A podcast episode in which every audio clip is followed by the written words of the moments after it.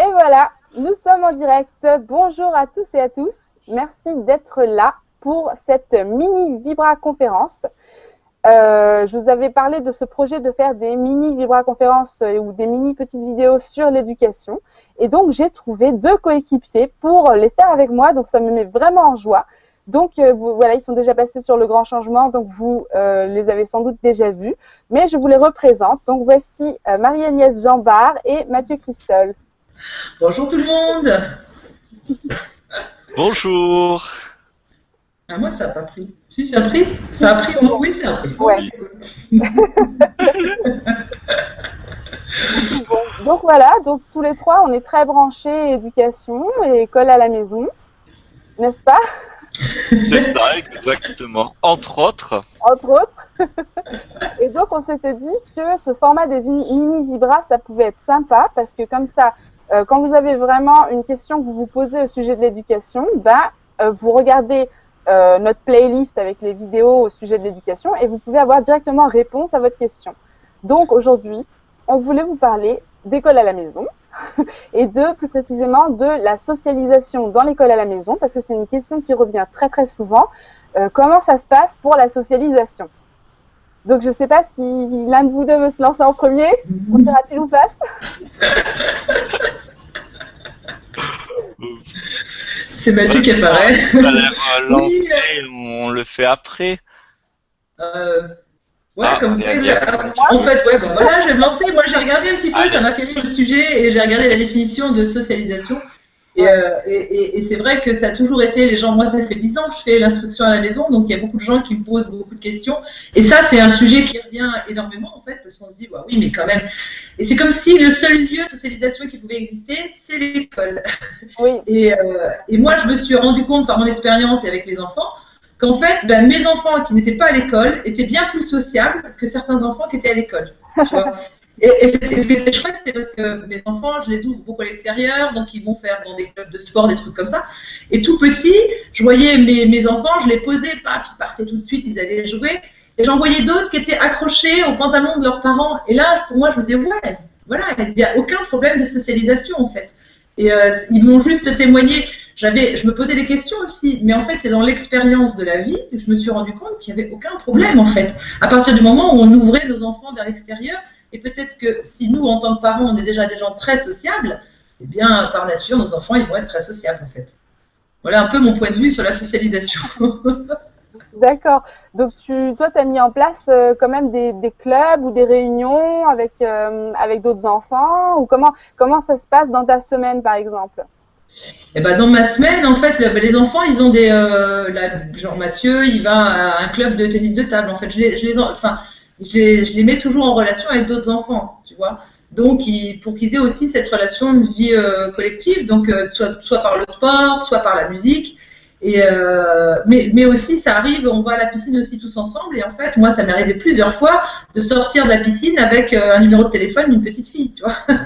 parce que et ils vont voir le maître nageur, t'as un papier, t'as un crayon, et puis voilà, parce que c'est parce que je, je sais pas si même s'ils n'étaient pas dans un club, je crois que à la maison, on vit tellement comme ça, on est ouvert sur l'autre. Tu vois, euh, j'ai été aussi longtemps accueillante familiale pour personnes âgées, donc il y a du monde qui vient à la maison, on reçoit beaucoup de monde. Du coup, ils sont habitués à l'échange avec l'autre. Et le fait aussi qu'ils soient cinq, on est aussi vraiment habitué à, à ce qu'il y ait une énergie qui, qui, qui, se, qui se vive les uns avec les autres, en fait. Oui, c'est vrai que le fait d'avoir plusieurs enfants, je pense que ça, ça doit aider aussi pas mal euh, à avoir cette. Euh, ils il s'ennuient pas tes enfants. Est-ce qu'ils s'ennuient? Parce que derrière le côté socialisation, c'est ce qu'on demande aussi des fois. Est-ce qu'ils s'ennuient? Ah non, les miens jamais. La mienne, oui. Ah oui, eh, toi, toi, elle a. Attends, j'essaye de gérer les, les, petits, les petits écrans dessous. toi, elle a quel âge? Je, je vous ai pas demandé. Elle a quel âge la tienne? La mienne, euh, elle a 4 ans dans deux mois et elle a, on vient d'avoir une enfant qui a un mois, une petite fille aussi. Mais euh, je dis en rigolant la mienne oui parce qu'elle dit elle s'ennuie en, en faisant un, un je m'ennuie et puis si je suis pas disponible ou que personne n'est disponible, deux minutes à 3, 30 secondes, deux minutes après, bon alors tu veux, elle est déjà partie faire autre chose. C'était juste le temps de d'un quart de, on va dire une grosse minute qu'elle s'ennuie. le, temps de dire coucou, je suis là. Si tu veux moi, c'est par là. Mais en même temps, j'ai envie de rebondir, Marion, à ce que tu dis. Est-ce que est-ce que c'est pas bien de s'ennuyer des fois? Tu vois, aussi d'être là et d'avoir aucune activité. Moi, quand je vois tous ces gosses qui, je te parlais du club de sport, les gosses, ils se sont fait leur journée d'école, ils ont à peine le temps de faire 4 heures, ils sont déjà encore dans, une, dans un atelier de sport, mais je veux dire, c'est aussi bien qu'ils aient des fois rien à faire et qu'ils s'ennuient. Enfin, je, je, c'est ce que je pense. Ah l'ennui, il est aussi solitaire, en fait. C'est ce que je disais la semaine dernière, d'ailleurs, dans, mon, dans ma dernière euh, conférence sur, euh, c'était quoi le thème? Le conditionnement ben, je disais oui, mais c'est dommage. Euh, la plupart des enfants, on, a, tous envie de faire un travail sur soi, de, savoir qui on est, et finalement, les enfants, on leur dit tellement tout le temps qu'est-ce qu'ils doivent faire, à quel moment, à quelle heure, comment penser, euh, quoi faire. Euh, la télé, après, elle les bombarde avec des choses abrutissantes, etc. Et ben finalement, qu'est-ce qui se passe? Ben, Une fois qu'ils ont envie de savoir comment se projeter dans la vie, où aller, quoi faire comme étude, ben, enfin, comme métier, où sont leurs passions, et ben finalement, ils sont un petit peu plus perdus. Donc c'est un peu, c'est vrai que s'ennuyer, ça permet d'avoir un retour sur soi et d'avoir ce, ce moment de, de, de connexion avec soi-même finalement. Hmm. Ça, me, ça me fait ah. Vas-y, vas-y, Mathieu. Ça me fait penser à une, euh, un petit, une anecdote historique d'un, d'un chef indien dont je sais plus le nom, euh, euh, en, donc en Amérique, au temps où les Indiens étaient euh, en conflit avec les, les nouveaux arrivants. Et euh, donc là, la paix était arrivée et, on, et, les Américains voulaient scolariser justement les, les, les Indiens. Et euh, le chef avait répondu Tant que je serai vivant, mes jeunes n'iront pas à l'école ni travailler. Il leur faut du temps pour rêver afin d'être sages. Oh. Et ah bah c'est quelque chose que j'aime beaucoup. Ouais. Tout est dit, hein, tout est dit là-dedans. voilà. bon, ben voilà, ben alors la socialisation, euh, sinon en pratique, moi je sais que euh, mes enfants, quand ils étaient tout petits, euh, la socialisation c'était plutôt pour moi en fait que ça se posait. parce que donc je travaille pas, je suis à la maison et puis finalement bah, je suis avec mes enfants, les autres travaillent, euh, tout le monde travaille donc finalement c'est vrai qu'on peut avoir cette crainte de, de s'isoler ou d'être seul. Alors moi j'ai fait le pas de trouver une association dans ma ville qui était une association par enfants où les gens venaient tous les matins, c'était ouvert tous les matins. J'ai fait partie de l'équipe, hein, des gens qui ouvraient le, le local. Et donc c'était une réunion avec d'autres parents et d'autres enfants. Ça permettait à la fois d'avoir euh, un contact nous avec d'autres adultes pour papoter un peu pendant que les enfants jouent ensemble et les enfants d'avoir aussi euh, de, de, commencer à rencontrer euh, d'autres petits, même si c'était des tout petits. Il y avait, il y en avait beaucoup qui n'allaient pas à la crèche justement, donc c'était un peu des enfants de l'âge de la crèche. C'est vrai que ensuite, par la suite, ça a été plus réduit parce que la plupart de ces petits enfants sont partis à l'école, donc nous, ben voilà, on restait, on était restés, voilà, ceux qui ne vont pas à l'école. Donc on était restés quelques-uns, donc on continue à se voir. Euh, ceux qui n'ont pas mis euh, leur, euh, leurs enfants à l'école, on continue à se voir entre nous. Chez nous, il y a aussi les voisins qui jouent un énorme rôle parce qu'on est en rez-de-chaussée, on est les seuls à avoir un jardin et les voisins sont constamment chez nous. Mais je dis ça avec beaucoup d'amour parce que je, je, suis très reconnaissante. J'adore ce, ce, ce, contact et puis ce. En, plus, ils sont trop drôles parce que les, les, deux qui viennent le plus souvent, ils ont euh, 11 et 12 ans alors que mes enfants en ont 4 et 7. ah oui, d'accord. et donc, ce sont leurs meilleurs amis. Et ils vont, tout le temps ensemble. Et c'est très, très drôle. Donc, euh, c'est vrai que ça, fait repenser aussi à ce côté, euh, on met les enfants en classe par niveau d'âge. Et en fait, c'est pas très, c'est pas forcément euh, logique. Ouais, je suis d'accord avec toi. Je crois qu'Isabelle a laissé un commentaire et disait que la socialisation, c'est pas forcément les, les enfants peuvent être aussi avec les adultes. Et moi, je l'ai souvent expérimenté avec mes filles qui, qui, euh, qui euh, avaient vraiment envie de faire du cheval et puis financièrement, nous, on pouvait pas parce que tu vois, avec cinq enfants, c'est pas évident, surtout quand c'est les deux qui veulent le faire. Et du coup, j'ai une amie qui a un centre équestre et tout, et du coup, elles ont pu aller vivre l'expérience, mais en tant que palefrenier, quoi. S'occuper de la bête, c'est pas monter, mais c'était aider. C'est vraiment chouette parce que du coup, là, effectivement, je rejoins ce que disait Isabelle, enfin, ce que le commentaire qu'a mis Isabelle, que la socialisation, c'est pas aussi avec que des enfants c'est aussi avec l'adulte, qui soit capable de s'exprimer avec un adulte, de vivre. Et moi, je lâchais mes, mes filles, je les emmenais à 9h le matin, je les récupérais le soir à 19h, elles avaient passé toute leur journée avec des adultes à vivre la vie euh, bah, dans, un, dans un centre équestre. Et, ça, c'est aussi hyper nourrissant. Et la vraie vie, finalement, excuse-moi, je t'ai coupé. Vas-y. Non, je trouve, je trouve qu'en fait, l'école, euh, ce qui me pose aussi souci, c'est qu'en fait, on les retire de la vie en, imaginant qu'on va les préparer pour les y remettre plus tard. Mais finalement, ils savent pas ce que c'est qu'un métier, ils voient pas les gens comment ça fonctionne dedans. Ils n'ont pas été imbibés de tout ça. Et c'est vrai qu'après, c'est, je pense que ça peut faire quand même un décalage. C'est ça, oui. Bah, moi, j'avais envie. Euh, je me disais, qu'est-ce que je vais dire là On aura, on est 15 minutes, euh, 3 et je me suis dit, je vais dire ce que ma fille a dit il y a quelques jours à, à des, une amie qui est passée à la maison et qui se posait la question euh, et la sociabilisation. Et euh, plutôt que ma femme ou moi en répond, on s'est tourné vers Gaïa et on lui a dit euh, "T'as des amis?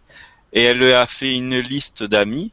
Mais ce que j'ai aimé dans, dans ce qu'elle a dit, elle a commencé par les deux voisines qu'elle voit le plus, comme, dans le même lien que, que tu disais Marion. Mais après, elle citait aussi mélanger des enfants, des adultes. Euh, sa grand-mère ou pour euh, une fois même sa grand-mère avait invité, elle était chez ses, chez mes parents et donc du coup euh, elle avait il y avait une une petite du village, elle l'invite, elle lui a dit ah mais non moi je suis venue te voir toi, c'est toi ma copine, j'ai j'ai pas envie de voir une autre une autre copine maintenant. Euh, j'ai trouvé ça assez rigolo parce que c'était pas j'ai pas envie dans l'absolu, c'était vraiment maintenant. Et, euh, et quand on entend sociabilisation, c'est-à-dire l'art de savoir être en société finalement, ben, je trouve que ma fille qui va avoir 4 ans dans deux mois, euh, elle a une sociabilité que, que je pense qu'il y a encore quelques, peut-être euh, il y a une décennie, j'avais pas encore, dans le sens où elle sait aller rencontrer des gens, mais si elle n'en a pas envie, elle sait aussi euh, le le sentir et l'exprimer en fait. Et, euh, et je trouve ça assez magnifique en fait. Euh, finalement. Euh... Oui, c'est sûr. En fait, on, on a beaucoup d'idées toutes faites sur ce que doit faire un enfant pour être de telle ou telle façon, alors qu'en fait, au niveau inné, il y a énormément de choses qui, qui sont déjà là et qui, qui ressortent simplement spontanément. Et moi, ce que, ce que je voudrais dire par rapport à la socialisation, c'est que quand je me suis lancée il y a 10 ans, c'était avec mon fils parce qu'il avait un handicap. Et euh, il n'y a pas longtemps, à 16 ans, donc il a intégré un lycée. Et ce qui était juste énorme, c'est que c'était le seul qui était sociable. Parce que, non, mais c'est ça. Il était respectueux. Il était dans une classe où il y avait énormément de filles. Euh, les filles respectaient pas les profs. Enfin, c'était, il revenait tous les jours. Il me disait, mais c'est infernal. Mais c'est, et, euh, quand on a eu, on a, eu le rendez-vous avec le directeur au premier semestre, en fait, il a rendu le bulletin, le, le, le, directeur de l'école avait beaucoup d'humour. Je lui dis, mais qu'est-ce qu'il a? Il rigolait. Il dit, non, mais j'en profite parce que c'est avec le seul, c'est cool, quoi. Pierre Denis qui a rien à dire, il est super, il s'adapte. Enfin, voilà. Et, tu vois, il y avait, euh, j'ai même pas regardé les notes de mon fils, c'était vraiment le, j'en ai rien à faire, c'était l'humain. On parlait d'un humain qui avait été capable de s'intégrer dans une classe alors qu'il avait jamais mis les pieds dans la, enfin, il a quitté l'école en CE1. Il a fait tout son cursus à la maison, puis lui c'était quelqu'un en plus de très solitaire, tu vois, qui avait du mal à partir chez un copain donc des fois, c'est vrai que j'ai eu des peurs, tu vois, qui remontaient. Je me disais, mais, je voyais bien que c'était aussi son caractère. Il avait besoin, lui, de silence et de tranquillité. Il aime bien être dans sa chambre, c'est comme ça. Et en fait, là, ça me l'a prouvé dans la vie, en fait, quand il est allé dans ce collège et, et rencontré d'autres, enfin pas ce collège, le lycée, d'autres, euh, d'autres élèves et eh ben voilà, je me suis rendu compte que voilà, lui, il était social, quoi. Il savait avoir le rapport avec l'autre, il était artisan de père, enfin, tu vois, et, que les autres enfants, c'était pas ça. Il y avait des respects, enfin, c'était un peu du n'importe quoi. C'est ce que lui, en tout cas, m'a rapporté. Tu vois, et euh, donc euh, voilà, pour moi, c'est yes. Bien, il est sociable. ah, mais ça, me touche particulièrement ce que tu dis parce que j'ai un peu la même expérience que toi, c'est-à-dire que je suis venue à l'école à la maison parce que mon fils était extrêmement anxieux il est né avec un, mhm. fort trouble anxieux. C'est-à-dire qu'il ne pouvait pas être porté par quelqu'un d'autre, même petit. Il, ne pouvait pas dormir seul. Il ne pouvait pas. Même son père avait du mal à, l'apprivoiser. C'était vraiment très très compliqué. Et donc, il avait ce retrait euh, par rapport aux autres. J'ai même pensé pendant une période, je me demandais s'il était autiste ou s'il y avait quelque chose. Et en fait, le fait de, de suivre ses besoins. De, je me dis, ok, alors la crèche, ça va pas être possible. Ok, on va mettre d'autres choses en place. L'école, ça va pas être possible non plus, ça va être compliqué. On met d'autres choses en place, on écoute, on écoute, on écoute ce qui vient. Et à partir du moment où il a eu 6 ans, eh ben, il s'est ouvert. Et ça a été juste magnifique pour moi parce qu'il est passé de euh, je dis pas trop bon, je dis pas, pas bonjour, même aux réunions de famille, tu vois, je dis pas bonjour, je fais pas des bisous, euh, ouais, j'ai un peu peur, c'est qui les gens, à euh, je me jette sur tout le monde, je fais des câlins, je fais des bisous, j'aime tout le monde, je voilà, je, je, suis dedans quoi. Et ça, c'est vrai que c'est magnifique de se dire qu'il suffit parfois d'écouter l'enfant et d'aller un peu dans son sens quand même pour euh, lui permettre de vivre quelque chose, de transcender quelque chose et d'aller au-delà. Ça me donne envie de dire un petit truc théorique. c'est que euh, la sociabilisation, ça se fait un par un. Euh, d'abord, ça se fait quand on est prêt, c'est-à-dire quand on se le sent, et ça, on peut pas le savoir à la place de l'autre. Et puis, ça se fait un par un parce que euh, regrouper 24, 25 personnes dans une même classe, c'est pas de la sociabilisation, parce que de toute façon, les enfants, ils vont avoir un copain, puis quand ils ont, ils sont allés à, un certain bout de cette relation, un deuxième copain ou copine, euh, et, et, pas 24 euh, copains qui connaissent simultanément tout le monde et qu'ils qu'ils aiment les 24 simultanément tout le monde.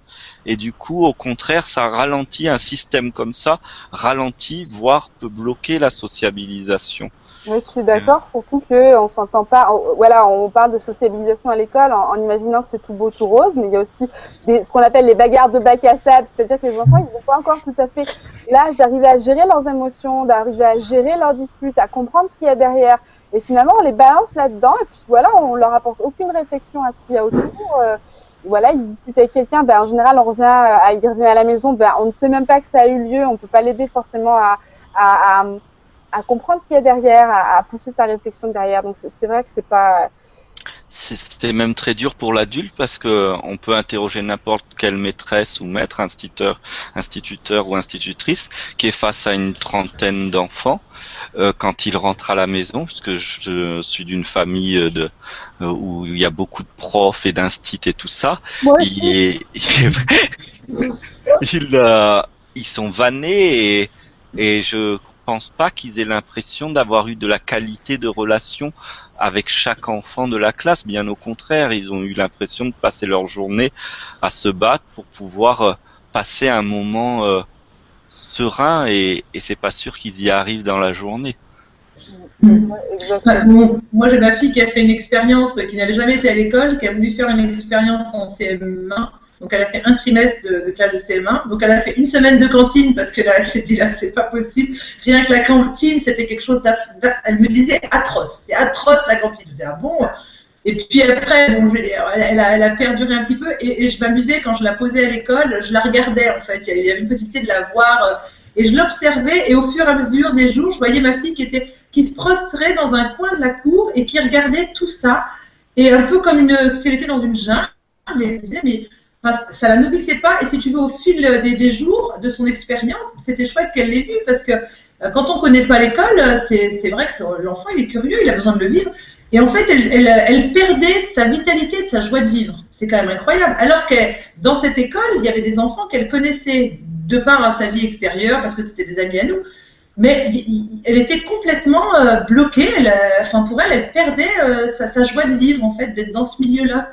Et euh, bon, bah, très vite, on a, elle a arrêté. C'était la condition. Elle a dit, je vais à l'école, je veux voir ce que c'est l'école, à la condition que si ça ne me plaise pas, je puisse arrêter. Mais est-ce qu'on disait une fois, on en avait discuté une fois avec Armel, je trouvais que c'était dommage, c'est dommage que dans la société qu'on est aujourd'hui, que justement les enfants puissent, euh, tu vois, les enfants qui sont déscolarisés, euh, euh, qui puissent faire cette expérience d'école, s'ils pouvaient rentrer, sortir facilement, parce que c'est aussi, voilà, parce que tu vois, l'autre jour, mon fils de 6 ans était, faisait du ping, puis il était avec un petit copain. Tu, tu, tu vas pas à l'école, toi? Oh, mais, oh, mais comment tu fais pour les copains? Enfin, le petit garçon, il était, euh, ça, le parce qu'il dit mais il y a qu'à l'école qu'on peut avoir des copains. je lui dis non, regarde la preuve, tes copains avec Mathieu, il va pas à l'école, mais n'empêche que voilà, ils s'en fait des copains. Mais tu vois, euh, voilà, c'est, je trouve que ce serait bien si les enfants pouvaient justement expérimenter cette école, rentrer, sortir. Mais bon, ça. ouais, ouais. Bah, pareil, j'ai la fille d'une amie qui euh, faisait l'école à la maison avec moi et qui, sa fille a fait la demande d'aller à l'école euh, pour sa rentrée de CP parce que toutes les copines y vont, donc c'est quelque chose qui, a, qui voilà, à la télé ou dans les magazines, il y a toujours un truc sur l'école. C'est omniprésent. C'est omniprésent. Bah, parce que ils le vivent tous. On sait même pas qu'on a le choix finalement. Et donc elle l'a vécu pendant un mois. Et pendant un mois, elle s'était quand même fait des copines, mais au bout d'un mois, elle en avait marre. Elle disait, mais c'est pas possible, je peux pas aller aux toilettes quand je veux, je peux pas, enfin, à 6 ans, elle s'en rend très bien compte, hein. Elle peut pas, elle peut pas se lever à l'heure qu'elle veut, elle peut pas manger à l'heure qu'elle veut.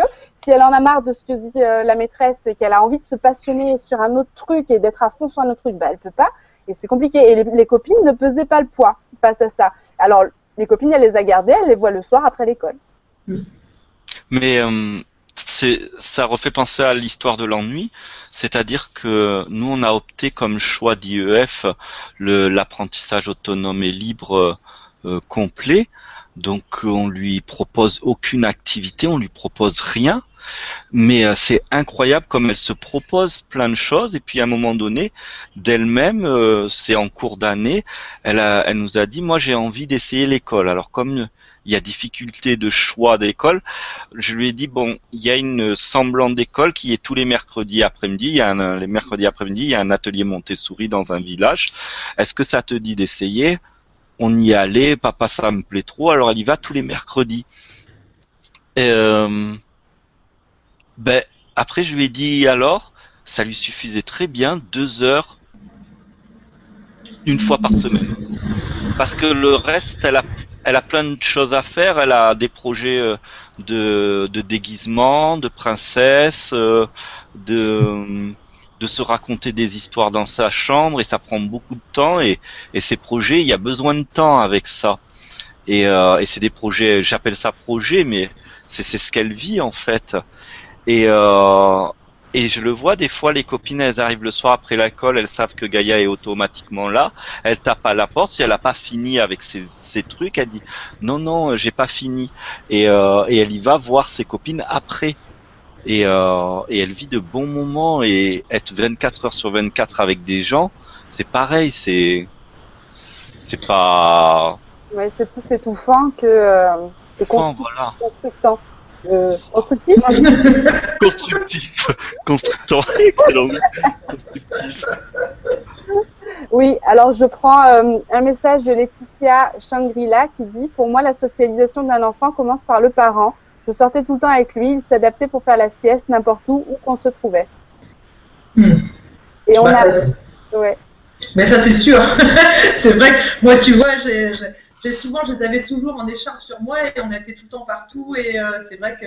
Mais je crois aussi beaucoup à ce que je disais tout à l'heure, c'est que si l'enfant il va, il va nous, nous singer en fait, il va copier ce qu'on est. Donc si on est des gens très sociables, ouverts sur l'autre, et eh ben l'enfant il c'est moi, tu vois, j'ai été longtemps donc accueillante familiale, donc à, prendre soin des personnes âgées. Donc mes enfants étaient toujours derrière mes fesses, hein, on lavait les, on lavait, on mettait les bas. Et, et du coup, mes enfants, ils, ils, sont, ils sont très serviables, ils sont très prévenants mais euh, parce que c'est naturel, parce qu'ils m'ont vu faire, et donc pour eux, euh, voilà, c'est euh, donc c'est vraiment nous, on est le modèle pour eux. Hein. Enfin, c'est comme ça que je le sens, quoi. Complètement. Bah, moi, je les ai, je leur ai parrainé des enfants dans un orphelinat au Togo là récemment. Ah, j'ai vu ça, chouette. Vu. Ben, je pense que ça peut aussi, tu sais, ouvrir à d'autres horizons, comprendre qu'il y a d'autres modes de vie, d'autres façons de, de, de voir, de, de, concevoir la vie et de, de fonctionner ça peut être, euh, tu sais, des correspondants, ça peut être très enrichissant aussi. moi j'ai vu ça, c'est super ce que tu as fait, ouais, j'ai trouvé ça super chouette. C'est marrant parce que là-dessus, Marion, on a le même parcours, j'ai grandi en Afrique aussi. et, euh, et, nous, c'est par contre, des, on a des amis de culture très différentes et, et du coup, même si on n'est pas, depuis qu'elle est née, on n'a pas, on n'a pas eu l'occasion de voyager, du moins depuis que la première est née.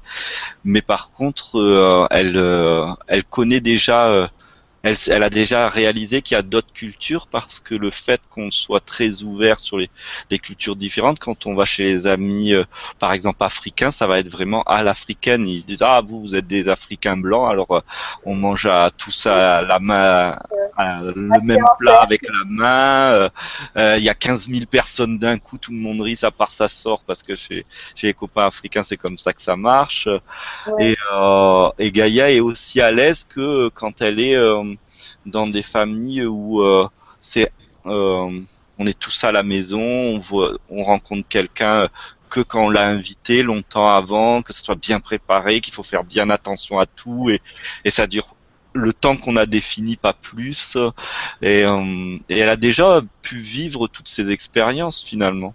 Ah du coup, ça, ça, lui offre une souplesse d'esprit qui lui permet d'être paré dans beaucoup de situations. Mais c'est clair que moi, c'est ce que je trouve presque dommage en France. Je le ressens beaucoup en hiver, c'est qu'il n'y a pas ce, ce, dynamisme où les gens euh, rentrent chez les uns chez les autres, comme je pouvais le vivre en Afrique. Donc finalement, les enfants sont beaucoup plus isolés. Donc mon mari, lui, il est tchadien. Donc il est, euh, il est métis de peau parce que ses deux parents sont métis, mais il a vécu totalement euh, en, en, communauté, donc euh, dans une concession avec tous les cousins, les cousines, et ils étaient chaque jour une quinzaine d'enfants en dehors de l'école. Donc c'est sûr que euh, c'est quelque chose qui qui, pour, qui n'est pas encore transposable tout à fait ici, mais si ça l'était, ça, ça offrirait beaucoup de belles choses aussi. J'ai envie de prendre une question là qui vient de, qui n'a rien à voir dans l'ordre, mais euh, par rapport euh, le Roche Véronique, bonjour, merci pour cette vibra. Ma fille de 12 ans est en instruction en famille depuis septembre car très... Ah, ah c'est monté là-haut. Car très en souffrance à l'école, elle refuse de côtoyer d'autres enfants et de faire des activités à l'extérieur sans moi, donc peu de sociabilisation. Je, je pense qu'on aurait tous beaucoup de choses à dire. Je voudrais répondre à euh, de nouveau euh, ben, si ça doit durer pendant un an, qu'elle fait rien, qu'elle est enfermée dans sa maison, dans, dans sa chambre, c'est un moment de reconstruction. J'ai une amie en ce moment qui a exactement le même cas d'escolarisation euh, en cours de collège et la fille euh, dans sa chambre enfermée. Et là, ça fait maintenant quatre ou cinq mois. Elle fait des pulses, beaucoup de pulses, et puis elle fait des pulses, et puis ça va mieux. Maintenant, elle reparle aux membres du foyer parce qu'elle en était à plus parler même ni à la maman, ni au papa, ni à personne. Et, euh, et moi, quand j'y vais maintenant, je sais qu'elle me dit plus que bonjour. Il y a bonjour, ça va et une autre phrase, ce qui est beaucoup par rapport à, à elle sortait pas de la chambre, elle, savait qu'il y a quelqu'un elle entendait qu'il y avait quelqu'un qui arrivait, elle disparaissait. Ouais, c'est très très important de suivre leurs besoins. Si elle a eu une souffrance à l'école, elle aura besoin d'un laps de temps qui peut être énorme, qui peut nous sembler énorme pour rebondir, mais qui par contre va être extrêmement réparateur et constructeur pour euh, constructif pour elle. Donc il faut, respecter. Bah, moi, quand j'ai sorti mon fils, je te dis, il était en CE1. Donc c'était, euh, d'ailleurs c'était assez, assez, il a vraiment souffert. Je m'en suis rendu compte parce qu'à l'école à un moment donné nous a appelé pour lui proposer des activités sportives et artistiques. Donc euh, je lui en parle, je lui exprime, et là, oh, grosse crise d'angoisse, il se met à pleurer, puis suffoquer. Je lui dis, attends, c'est une proposition, Pierre Ludovic. Et en fait, c'est vrai que, donc, tu vois, du CP jusqu'à ce qu'il ait 16 ans, ça a été une, tout un accompagnement parce que bah, c'est vrai qu'il avait vécu des choses dures à l'école, il a fallu bah, lui redonner confiance en lui, c'est beaucoup d'amour, beaucoup de patience. Et quand il est allé, euh, quand il avait donc 15 euh, ans et demi, 16 ans, là, il y a eu un déclic parce que jusqu'avant, bah, en fait, aller un week-end chez les copains, aller dormir chez un copain, c'était impossible. Il dit, admettons, il se disait, bah, tiens, je vais dormir chez nous. Puis au dernier moment, il y avait une angoisse qui montait, il pleurait, et, et euh, quand il avait 11, ouais, 11 ans, il n'arrivait pas à aller dormir chez un copain, et mon mari, des fois, il s'inquiétait. Je lui disais, t'inquiète pas, quand il aura 18 ans, il nous lâchera les baskets. Et puis tu vois, aujourd'hui, il a 17 ans, euh, il, y a, 15 jours, il est parti en convoi tout seul, il ne donne même pas de ses nouvelles. Enfin voilà, ça y est, il, il c'est passé quoi. Donc euh, vraiment, c'est c'est à nous de, sentir cette, de faire confiance à notre enfant, vraiment de l'accompagner avec le plus grand amour possible et avec cette confiance que de toute façon tout passe et qu'à un moment donné, bah, ce repli, cette envie de pas aller vers les autres, à un moment donné, ça va passer. Quand le fruit sera mûr et euh, voilà, il, il, il s'ouvrira aux autres. Ouais, c'est très beau. C'est exactement ça. Faut respecter ce, ce, besoin, quoi. Faut pas chercher à le forcer ou à le pousser. Je pense que c'est, ce serait le plus néfaste qu'autre chose. Je vais prendre dans la foulée une autre question. Je, il est déjà 30, mais je pense qu'on va dépasser un peu parce que bah oui. super riche, donc autant en profiter. Alors, on a une, euh, une euh, question de Sébastien Lehong. Donc ça, je sais qui c'est. C'est sa femme, c'est clair. Alors, bonjour Marion et compagnie. Merci pour cette conférence. Je vais poser une question sans doute hors sujet par rapport au thème de la conférence. Pardon. je reviens sur le fait que tu parles en effet de choisir plus tard un métier. Ah zut, attends, il y a pas, elle où la suite euh... Attends, parce que je sais que je, je l'ai vu la suite. Ouais, je l'ai lu juste avant aussi. Attends, je me trompe peut-être. Donc, euh, moi qui travaille chez moi, j'aimerais offrir cette opportunité à mes enfants s'ils éprouvent le besoin de se libérer de l'école. Mais comment les occuper et les sociabiliser pendant que moi je travaille? Oui, parce qu'elle, elle travaille à la maison. Nous aussi, on travaille à la maison. Ouais, moi aussi. Voilà. bah en fait, moi, ce qui vient, ce qui vient, c'est qu'en fait, il s'occupe tout seul. Et, euh, et, à chaque fois, des fois où, justement j'ai des trucs à faire et j'ai une espèce de, je me dis bon, je vais leur proposer quelque chose. Tu peux être sûr que c'est vraiment pas ce qu'ils ont envie de faire, quoi. Et du coup, je laisse vraiment la vie amener. Et c'est pas, enfin, c'est eux qui, qui mettent les choses en place, en fait. Et puis des fois, je leur demande, je leur dis bah là, j'ai besoin d'un temps. Et euh, bah, ils savent très bien. C'est vrai que moi, peut-être par rapport à toi, Marion, en as que deux, moi j'en ai cinq. Donc si tu veux, ils sont, euh, ils s'autogèrent un petit peu quand même ensemble, quoi. Et ça, c'est peut-être l'avantage. C'est différent de comme toi, Mathieu, qui en a qu'une, euh, tu vois. Je pense que ça se vit pas de la même façon. Moi, c'est vrai qu'ils s'autogèrent vraiment et. et euh, ouais, ouais, ouais exactement. Ouais, ouais. Mais, euh, vas-y. Non, non, mais depuis que j'ai eu la deuxième, j'ai vu la différence. Parce qu'ils ont que deux ans d'écart. Donc, j'ai tout de suite vu que ça me libérait énormément de temps. En fait, dès qu'ils se mettaient à jouer ensemble, et ben voilà. Euh, après, je trouve que pour l'instant, comme euh, ma deuxième n'a qu'un mois, euh, elle peut pas. En plus, elle, on a fait une dormeuse pour la deuxième, apparemment, tant mieux pour nous pour l'instant.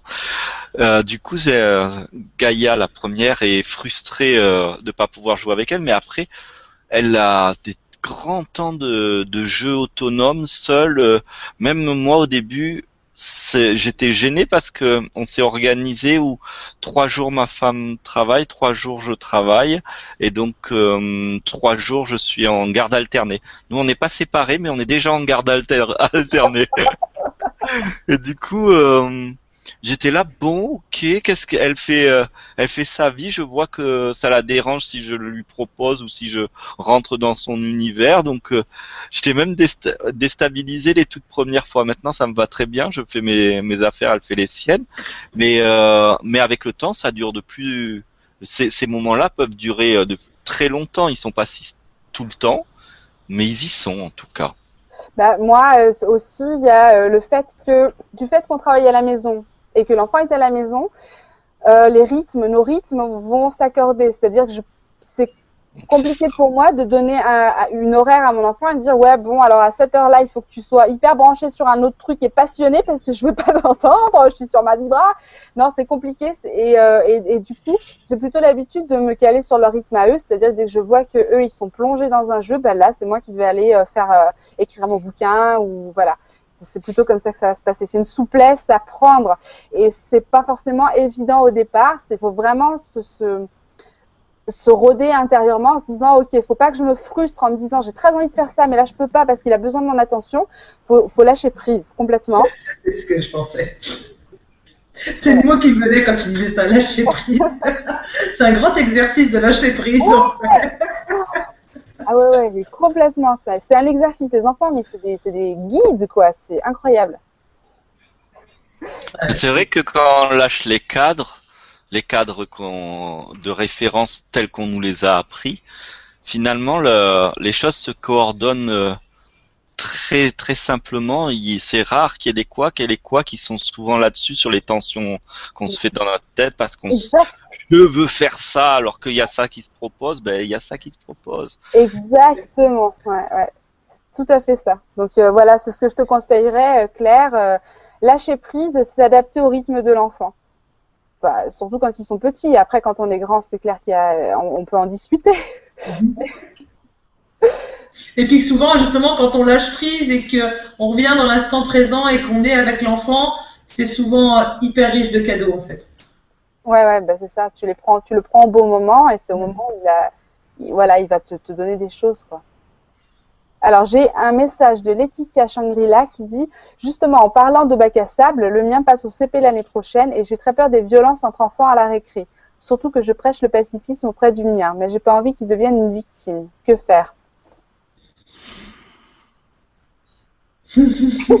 Ma confiance, le mot qui vient, c'est confiance. C'est vrai que si l'enfant va à l'école, tu peux pas être toujours derrière l'enfant et que c'est les expériences qu'il a à vivre. Et euh... ouais, L'essentiel, c'est que toi, tu lui enseignes euh, comment réagir de façon pacifique. Et lui, ça va être aussi très instructeur pour lui de voir qu'il y a des gens qui, euh, voilà, qui ont des façons très très différentes.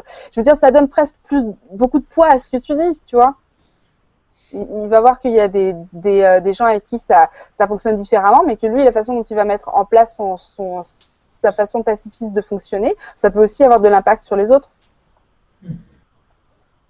Non, c'est ça. Pareil, ils se répondent entre eux. Il y en a qui posent des questions, il y en a qui répondent aux questions par rapport au diplôme. Euh, bah, on va en dire une chose parce que tu avais commencé à le lire et on n'avait pas retrouvé le, le poste en entier, mais c'est simple, les diplômes, on peut en passer n'importe quand, quand on veut. Il y a beaucoup de solutions. Il y a les, les cours du, les cours, euh, comment on appelle ça, euh, en ligne ou euh, comme le, c'est pas le CNED, mais les cours. Euh, bon, on peut aller taper à une école et dire est-ce que je peux avoir des cours à la maison? Ça, c'est une première chose. Si l'enfant n'a aucune demande de cours, là on est sur les apprentissages euh, autonomes et libres pour ceux qui sont pas du tout passés par la, par même l'école dans la maison. Ils peuvent très bien euh, faire des cours euh, les cours du soir d'adultes s'ils veulent, euh, bûcher un, bûcher un cours en ligne ou un bouquin. Et c'est possible d'aller passer un diplôme, c'est facile. Et il y a une personne qui témoignait que euh, rentrer de Madagascar à 40, euh, plus, beaucoup plus tard, à ses 40 40 ans, il a choisi de faire un BTS. Ça n'a aucun problème. Moi, j'avais entendu, et c'est ce qui m'avait rassuré, une dame de 75 ans qui avait passé au moins quatre diplômes différents dans sa vie, et le dernier à deux ans de sa retraite, juste pour faire pendant deux ans un, métier qu'elle aimait, et c'était des, des, diplômes quand même, des fois des bacs plus 3, 4, c'est, c'est pas un souci. Il y a ah, les validations d'acquis aussi les VAE qui sont possibles. Il y a des tas de possibilités. Quand le moment vient, suffit de chercher, on trouve. Exactement, parce que si, ton enfant, l'avantage c'est qu'il saura qu'il veut faire, probablement plus facilement. Et une fois qu'il aura vraiment envie de faire quelque chose, il va se, il va vraiment, il va se mettre à bûcher parce que ce sera quelque chose qui va lui parler, qui va être une passion pour lui. Et puis il y a aussi le fait que de nos jours, bah, les diplômes, moi je pense qu'à un moment ça va devenir un petit peu obsolète le diplôme. Je sais pas ce que vous en pensez, mais je pense que avec tous les, bagages qu'on crée nous-mêmes avec nos passions, comme ce que je suis en train de faire là, ben voilà, je bosse sur le grand changement en parlant de mes passions. Ben, c'est des choses qui sont tout à fait euh, en voie d'apparition, c'est des nouveaux métiers qui sont en voie d'apparition. Ben, eux, ils vont faire partie des gens qui vont créer ces choses-là. Donc, il faut aussi voir toutes les, perspectives qui vont pouvoir se, se créer et s'offrir à eux euh, dans le futur. Ouais, c'est clair. Et euh, ouais. D'ailleurs, la plupart des gens qui ont été très innovants et qui ont apporté des choses clés dans la société sont des gens qui n'ont pas forcément des diplômes et ou qui ont fait très peu d'écoles et donc du coup ont été obligés de créativité. Mais en même temps, c'est vrai que ça, moi je le vois, je suis beaucoup confrontée à ça. Euh, par rapport à mon aîné justement là qui qui a qui a ouais, il, il a 17 ans maintenant et, du coup ouais ben il fait pas de bac il fait quoi? Enfin bon euh, c'est un peu euh, il n'y a pas si longtemps que ça, j'ai eu une altercation avec mon frère qui me disait oui, ben c'était pas inquiète, il a 17 ans, il n'a pas de diplôme, il a même pas son permis. je je suis pas inquiète. Et je voyais toute son inquiétude et il y a encore cette espèce de. Un jour, on le disait avec Mathieu, c'est vrai qu'on doit aussi nous se déscolariser parce qu'on a, il y a, y a, dans beaucoup de gens, c'est ouais, il faut un diplôme, il faut ci, il faut là, parce que sans diplôme, genre, tu peux rien faire dans la vie. Et moi, ça me fait souvent rire de ma propre expérience, parce que moi, j'ai un diplôme d'esthéticienne, cosméticienne. Ah, où j'ai exercé un mois. Et, euh, et, et j'ai réussi tout le temps dans ma vie, j'ai fait d'autres choses, la vie m'a amené vers autre chose. Mais ce diplôme-là, ça m'a vraiment servi de le vivre dans l'instance, de faire cette école-là, c'était chouette, ça m'a connecté à ma féminité et tout. Mais n'empêche qu'aujourd'hui, il ne sert à rien ce diplôme. Et, euh, et ça m'a jamais. Ah non, mais j'ai fini de tonnes de cursus euh, et je ne bosse dans absolument aucun. Je n'ai bossé réellement dans aucun et je fais mon micmac à moi sur Internet. Et bah, écoutez. Non, oui, je crois que vraiment quand on a, il y a, y a, un moment donné, tu vois, quand mon fils a quitté, parce qu'il a quitté le lycée, donc après euh, son trimestre, euh, oui, il était super un bon léman, il s'est dit, mais en fait, je m'ennuie vraiment, ça ne nourrit pas. Donc on a été, bah ok, reviens à la maison et mais avec j'ai confiance absolue, si tu veux, qu'à un moment donné, euh, il va, il, parce qu'aujourd'hui, il sait pas trop vers où, il sait pas quoi faire de sa vie en fait. Il, Et donc du coup, à un moment donné, ça, ça va venir en lui. Et donc là, il va, il va partir à fond dans ce qu'il aime, et c'est évident. Et pour nous tous, en fait, quand on aime quelque chose à fond, on s'y met. Mais aller en cours, apprendre des choses théoriques qui ne nous nourrissent pas, mais c'est, euh, à la limite, j'ai envie de dire, c'est inhumain. Ah ouais, c'est clair. C'est contre-productif, je pense. Mhm. Et surtout que, comme tu dis, en plus là, il a 17 ans, c'est un âge, l'adolescence, c'est un âge où tu t'as pas du tout envie de te concentrer sur certaines choses, tu as d'autres choses à expérimenter, tu as toute une ouverture qui se fait à la vie et au monde et euh, qui, qui, est très différente. Et, on, et je trouve ça absurde qu'à cet âge-là, on te dise, tu dois savoir dans quelle filière tu dois, tu dois, tu vas aller, tu dois savoir qu'est-ce que va être fait, de quoi va être fait ta vie jusqu'à la fin, jusqu'à la retraite. Et c'est maintenant que tu choisis, et après ce sera trop tard. C'est quand même euh, complètement absurde. Alors que ouais, moi j'ai commencé à bosser à 29 ans sur Internet. 29 ans, euh, voilà, et tout le reste que j'ai fait avant, ben bon, ben non, voilà. Mais ça nous ramène vraiment quand même à nos propres peurs à nous, c'est ça qui est intéressant. Parce que on, a en charge nos enfants et, et moi je sais que, que je sentais profondément que mon fils s'ennuyait, j'avais pas, je me mettais à sa place et je lui dis est-ce que toi t'aimerais tous les jours aller t'ennuyer quelque part? Je me dis non, non mais c'est vrai, c'est en se mettant à la place de l'enfant. Je me dis bah non. Et en même temps c'est super dur de, de dire à, ton enfant bah ok fais ce que tu sens, ok j'arrête l'école, ok euh, tu vas faire quoi? Ouais, bon, bah c'est un grand vide et c'est là où il faut, euh, avoir une espèce de confiance et, euh, et suivre la vie. Au jour d'aujourd'hui, j'ai absolument aucun regret de ça, quoi. Ça c'est euh, évident, mais voilà. C'est exactement ce que tu dis. Il faut se déscolariser et avoir confiance en ce qui va venir. Et c'est vrai que pour beaucoup, ce n'est pas facile. Dans ma famille aussi, c'est pas facile. Pour mon mari, des fois, il a des doutes ou il a des, il ne sait pas. Mais je pense qu'il faut vraiment, vraiment, vraiment laisser les choses venir. Il y a une Pardon. Je croyais que non, non, Il y a une question de Agathe Lou... Ah bah voilà, j'allais rebondir dessus. bon, eh ben, je, vais, ben, je vais la lire. Pensez-vous que c'est réalisable pour des parents qui ne travaillent pas à la maison? Connaissez-vous des familles qui ont pu pratiquer l'IEF tout en travaillant à l'extérieur, ne serait-ce qu'à temps partiel? Merci. Ah, vas-y Marion. Euh, non, oui. Si, si. Euh, à, temps partiel, oui. En alternance avec le mari. Mais est-ce qu'il y a un de vous qui fait ça ou pas? La Mathieu. Ouais. De quoi? L'alternance, c'est ce que tu ah fais. Ah oui. Oui. Euh, alors nous, on est euh, à notre compte et en même temps à l'extérieur un peu, puisque euh, mon épouse elle est architecte d'intérieur. Donc il y a une partie du travail où c'est à la maison, toute la constitution des dossiers et tout, le téléphoner aux entreprises, les réunir et tout.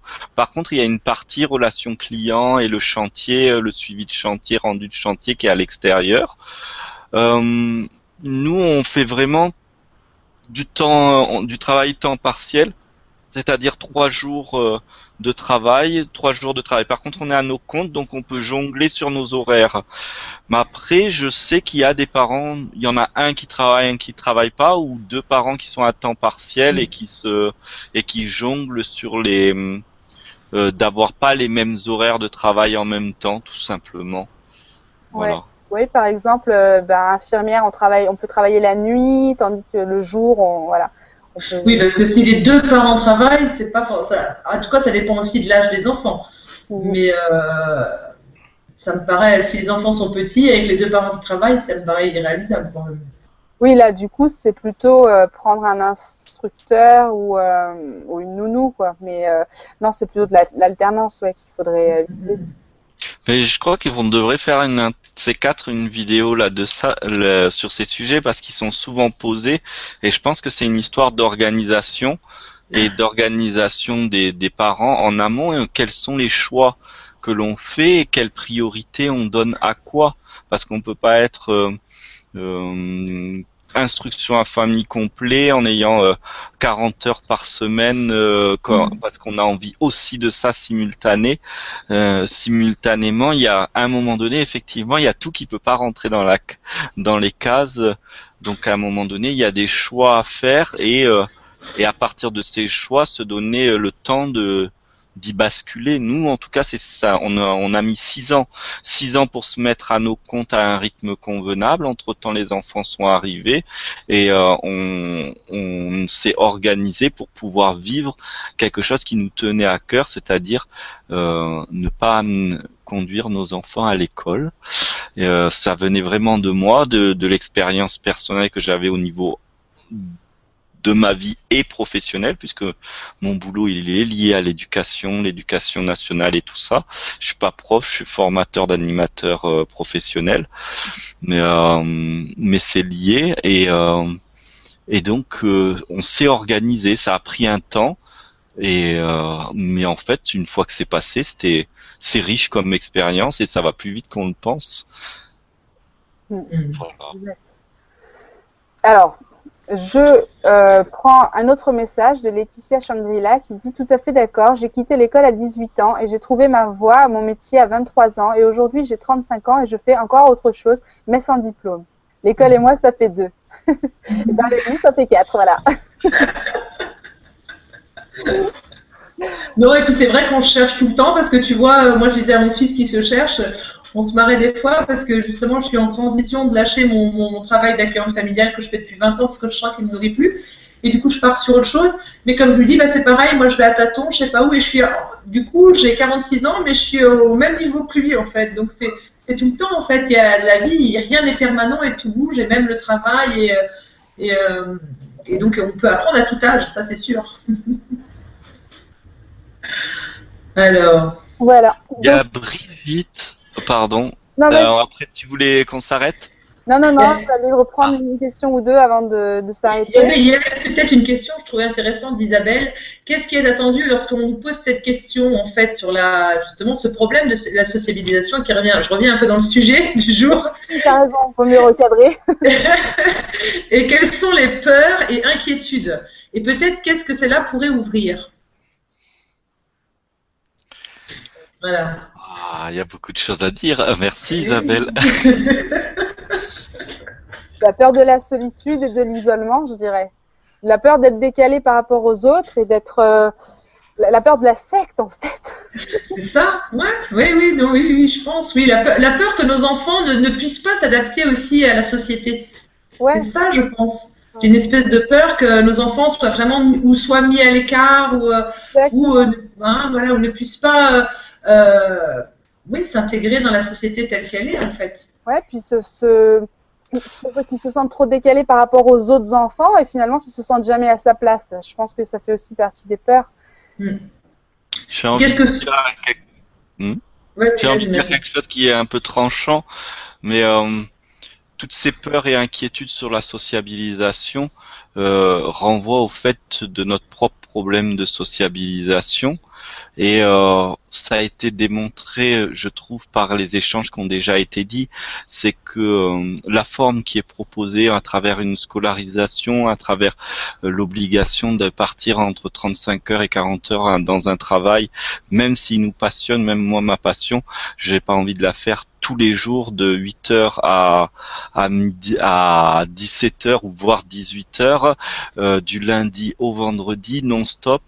C'est ça serait plus ma passion dans ces cas-là parce que c'est trop en fait et du coup ça ça crée des problèmes de rencontre de l'autre parce que les gens sont victimes de ça. Un, une des facettes de mes boulots, c'est aussi le coaching amoureux. Et qu'est-ce que je peux en entendre comme difficulté à rencontrer quelqu'un, à vivre avec l'autre, parce qu'on n'arrive pas à, être en relation avec soi-même en fait. Et, et comme il n'y a pas de relation avec soi-même, forcément il y a difficulté de relation avec l'autre. Et pour ça, il faut se laisser du temps. Il faut oser, il faut oser le je ne sais pas, en fait.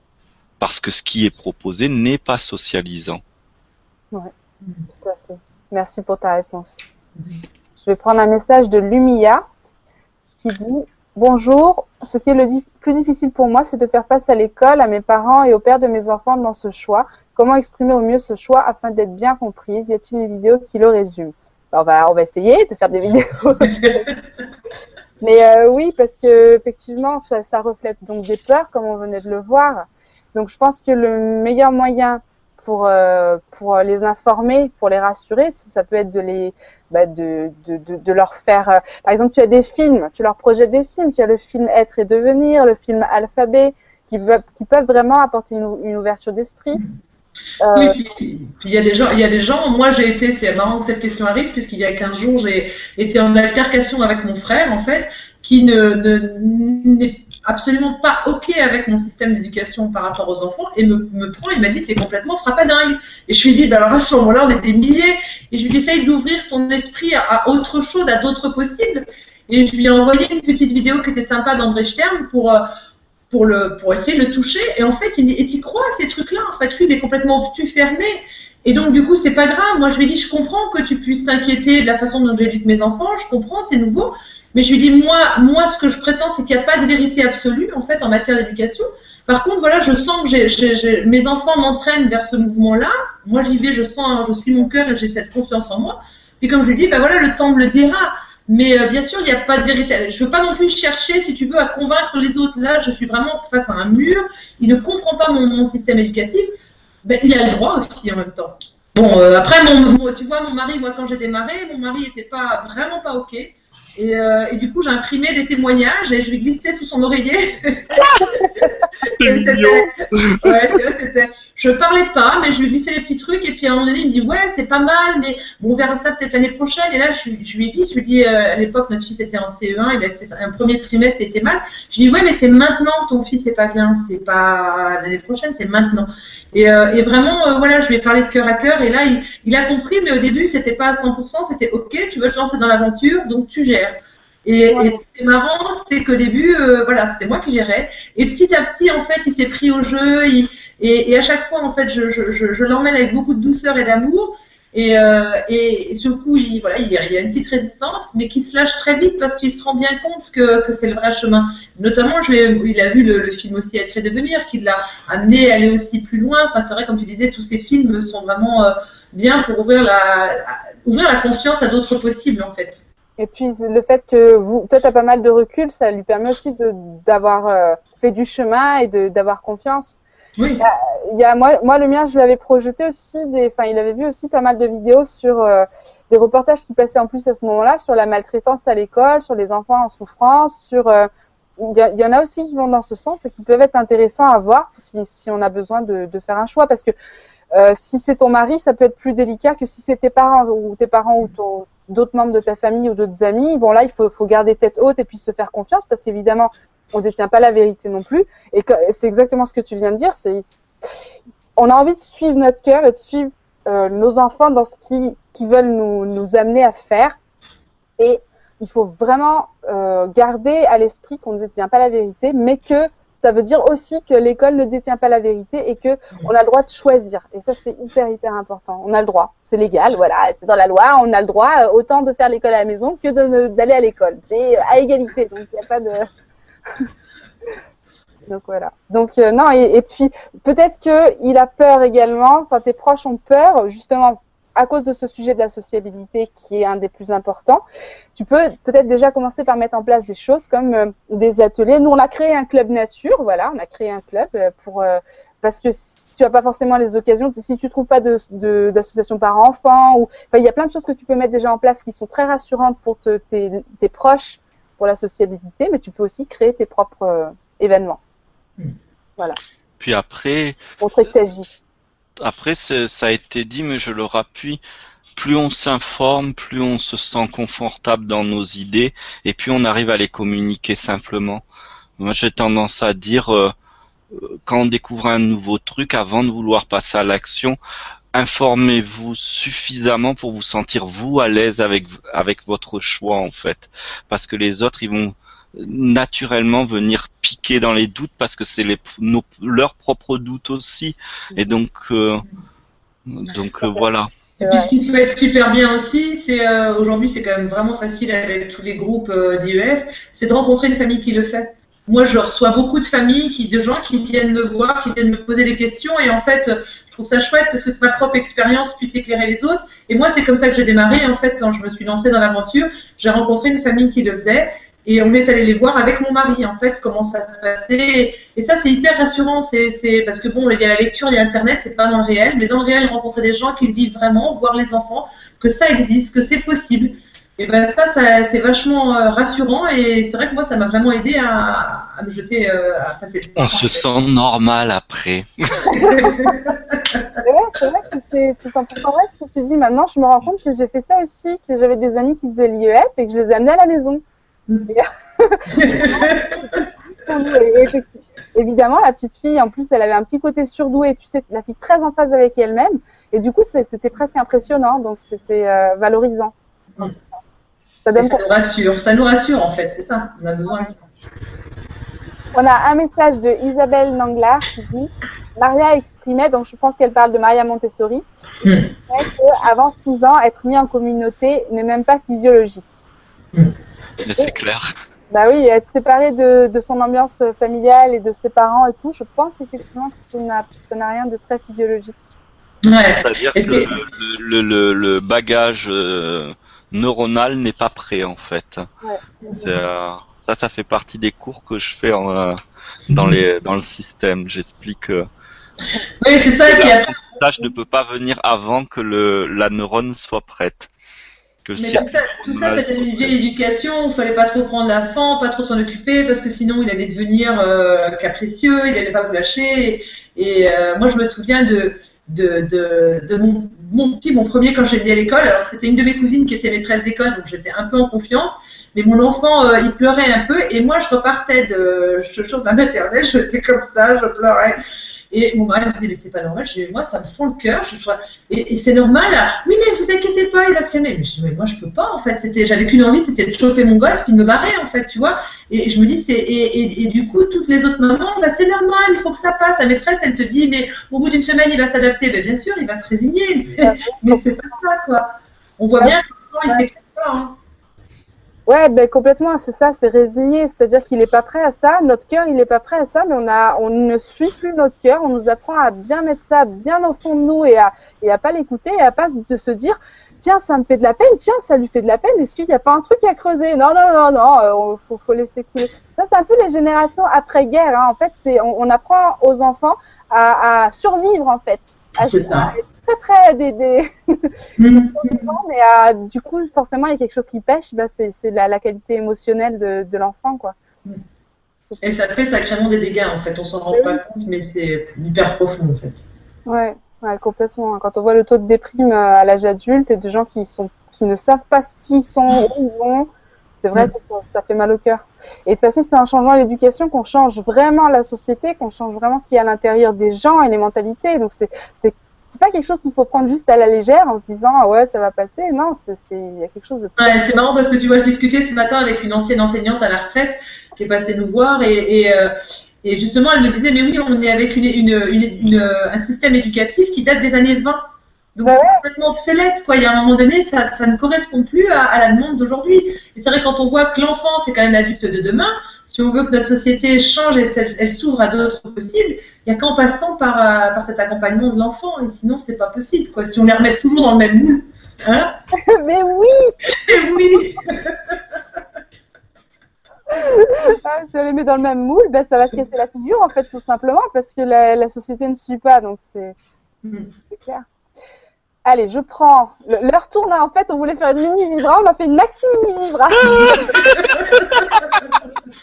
c'est tellement passionnant. Il y a Nani Analia qui nous dit euh, super trio que vous trois, ça fonctionne super bien et c'est lumineux, vibrant. Merci. Ah, merci. Allez, je prends un dernier message euh, de Poueti Plouf qui nous dit comme dans la nature ou dans notre assiette, il nous faut de la diversité, mélanger les âges, les sexes, les métiers, les nationalités, tout ça si on veut que chacun puisse s'imprégner de nouvelles choses. Voilà. C'est vrai. Et, tu vois, j'ai fait l'expérience quand j'étais avec mes personnes âgées. Euh, et euh, je me disais autrefois, dans les familles, la personne âgée, elle est toujours à la maison, en fait. Elle était avec les enfants. Et, et euh, moi, j'ai pu voir à quel point la personne âgée, elle, a nourri mes enfants et mes enfants ont nourri la personne âgée. C'est vraiment des, des, rapports enrichissants qui, je trouve dommage, se sont perdus parce que maintenant, les anciens, on les met en maison de retraite. On veut surtout pas s'en occuper. C'est vraiment dommage parce qu'il y a, y a quelque chose de, vraiment profond dans la relation entre l'enfant et la personne âgée que j'ai pu euh, bah, vérifier à plusieurs, plusieurs fois avec tous mes enfants en fait. Où justement, euh, moi ça est arrivé, il y a une mamie, elle prenait une douche avec mon petit qui avait deux ans, et ben je douchais la mamie et le petit, et puis s'il prenait un grand, il avait les, les, les, mollets de la mamie, quoi, tu vois, c'était la grand-mère, elle était dans une joie, c'était un bonheur intense, le petit aussi, enfin, et c'est des petites choses complètement anodines, mais ça c'est ce partage de toutes ces générations, de tous ces âges. Et ah, ça me fait penser que j'ai vu sur internet l'autre fois une, une maternelle qui a ouvert dans une maison de retraite. Oh, c'est chouette. bah ouais, c'est de dire s'il y a une demande. Et toi, c'est encore mieux, tu le transposes dans la réalité.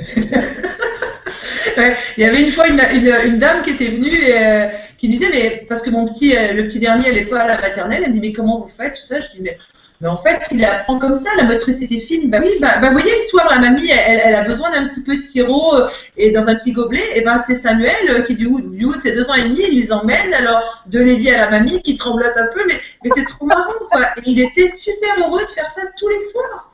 Et là, c'est hyper la maîtrise des films, tu vois. Faut... Puis après, il y a le bouchon. Enfin, c'était. Et donc, je lui disais, mais il apprend dans la vie. C'est voilà. C'est complètement l'école. En fait, on, on, sort les enfants de la vraie vie et on fait une vie factice avec des polycopiés et des, des fausses expériences pour, en espérant qu'après, ça va leur servir pour la vraie vie, quoi. C'est absurde, mais bon. Enfin bon. Moi là, je dis rien par rapport à l'école parce que euh, on est sur la sociabilisation et que ça pourrait déclencher des heures de discussion. bah oui, bah c'est ce que c'est en train de faire d'ailleurs. Donc voilà. Mais par rapport à, à la sociabilisation, euh, ça, on le dit en boucle, je l'entends en boucle de la bouche de Marie-Agnès et de Marion la vraie vie, c'est pas dans les, c'est pas dans des carrés, des boîtes. Je reprendrai l'expression de, de Pierre Rabhi qui dit, euh, euh, on nous met dans une boîte qui est l'école, puis après on va travailler dans notre boîte le travail, et puis pour se détendre, on va dans une boîte de nuit, et on passe de boîte en boîte. La vraie vie, vraiment, c'est pas une boîte, c'est fluide. Il y a quelque chose qui nous porte constamment et euh, et c'est pas et quand je le témoigne comme ça c'est pas une je sors pas ça d'une croyance d'un livre ou d'un truc mais d'un vécu réel où euh, c'est que de la surprise mais de la bonne surprise en fait quand on ne sait pas. Puis t'as oublié la fin de Pierre Rabhi, il dit tout ça pour finir dans une boîte. Ah oui, c'est vrai! Dans une boîte, tu as raison! On va pas oublier ça ah c'est excellent. Donc voilà, j'espère que au cours de cette euh, mini maxi vibra, vous avez été convaincus que les enfants ne sont pas des êtres asociales. De toute façon, ils sont sociables de nature. C'est à nous de les aider à prendre confiance en eux et à le révéler tout simplement en leur offrant nous notre présence et notre confiance à nous. C'est ça qui va leur permettre eux de construire leur confiance et leur sociabilité. Et ça, c'est quelque chose qui est très important. Donc euh, voilà, si, votre enfant pleure parce qu'il va à l'école, euh, ma mère est institutrice de maternelle, donc euh, oui, je connais bien le numéro. Ben, c'est pas forcément, si ça vous touche, ce n'est pas forcément normal. Posez-vous la question et dites-vous, est-ce que j'ai envie de ça pour l'instant, maintenant? Est-ce qu'il est prêt? Est-ce que moi je suis prête? Est-ce qu'on peut faire les choses différemment? Des fois, ça demande de changer euh, la, le mode de vie. Moi, j'ai déménagé. Nous, on a déménagé pour pouvoir faire l'école à la maison parce que c'était pas possible dans notre région. Mais euh, voilà, ça peut être une très belle aventure et n'ayez pas peur pour votre enfant. Voilà. je vous laisse le mot de la fin à tous les deux. Marie-Agnès, vas-y. Ah bah, ouais, j'ai pas de mot de fin qui vient, donc. Euh. un petit bon ben au revoir, hein, voilà. Voilà, oui, un petit au revoir, merci. Et, euh, et si j'aurais peut-être un petit mot, c'est ayez confiance en vous et en vos enfants. Oui, moi, mon petit mot, ça sera que on, on est avec l'ensemble du euh, des, des outils pour vivre heureux. Faites confiance, pas confiance comme ça. Faites confiance que tout est déjà fait pour être heureux en fait. Exactement. Eh ben, merci beaucoup et merci à vous tous d'avoir été là. Vous avez été environ 70 à nous suivre cet après-midi. Alors merci, c'est cool. Et euh, je vous remercie et on vous dit à la prochaine parce qu'on compte faire d'autres mini vibras. Yes. ensemble sur euh, les, beaucoup de thèmes éducatifs. Donc n'hésitez pas à nous poser des questions si vous voulez qu'on fasse une vibra sur un thème en particulier. Voilà, je vous remercie et je vous fais tous des gros bisous. Merci. Merci, merci à tous. Ciao. Merci à tous.